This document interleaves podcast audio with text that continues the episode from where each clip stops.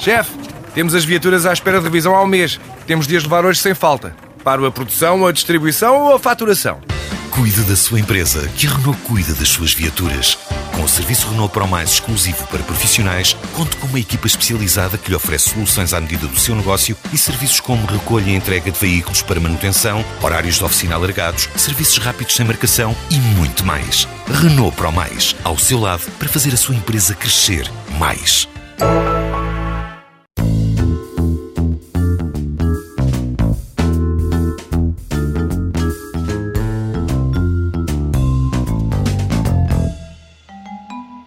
Vitor, a hipertensão arterial não se esgota no biológico nem nos hábitos de vida saudáveis em termos de alimentação, exercício físico. Também tem muito do fator emocional e das histórias de vida de que falámos ontem.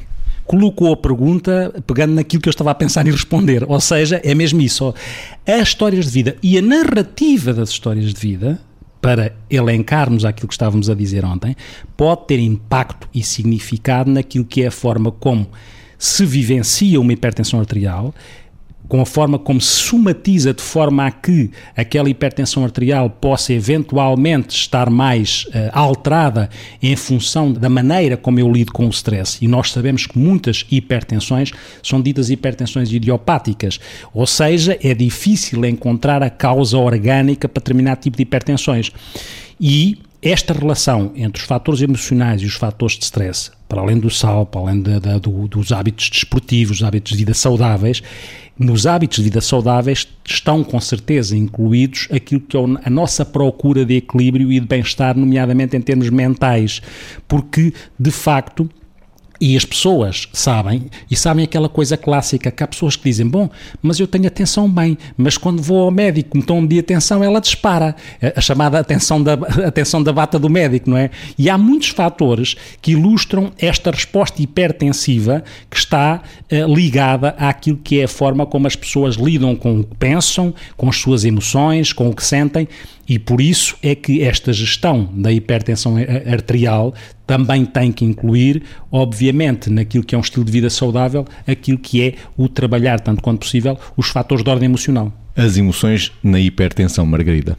Nós somos seres à procura de um sentido, mas também somos seres, e, e neste sentido concreto, quando falamos do, do, dia da hipertensão arterial, não é? Que, é, que é hoje, estava a pensar na perspectiva de nós devemos ser seres à procura de equilíbrios, ou seja, nos nossos equilíbrios, eh, na forma como podemos disciplinar o nosso pensamento, na forma como podemos relativizar algumas representações internas que vamos tendo de algumas vivências que experimentamos.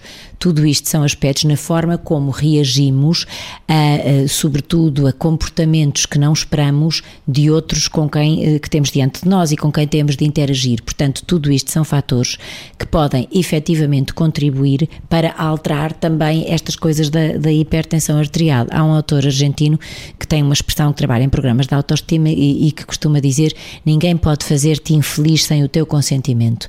Eu gosto desta expressão porque, de uma maneira ou de outra, também aqui nestas questões da somatização, e estamos a falar da hipertensão arterial hoje, isto tem impacto, que é o domínio que nós vamos tendo enquanto seres à procura dos nossos próprios equilíbrios, quer em nós, quer também na relação com os outros, que de alguma forma vamos permitindo que tenham impacto sobre nós, ou então que fazem parte das circunstâncias e dos contextos aos quais pertencemos e que por isso mesmo, direto ou indiretamente, como diriam os brasileiros, mexem connosco. Portanto, no fundo, somos seres à procura de equilíbrios e isso é muito importante, não apenas as medidas físicas de que o Vitor falava, eh, mas isso também é muito importante para o nosso bem-estar, nomeadamente ao nível da hipertensão arterial. Tanto que até sabemos, isto são experiências médicas, não é? Que ela pode subir rapidamente em, em circunstâncias diferentes, nomeadamente este exemplo que o Vitor deu do gabinete médico, não é?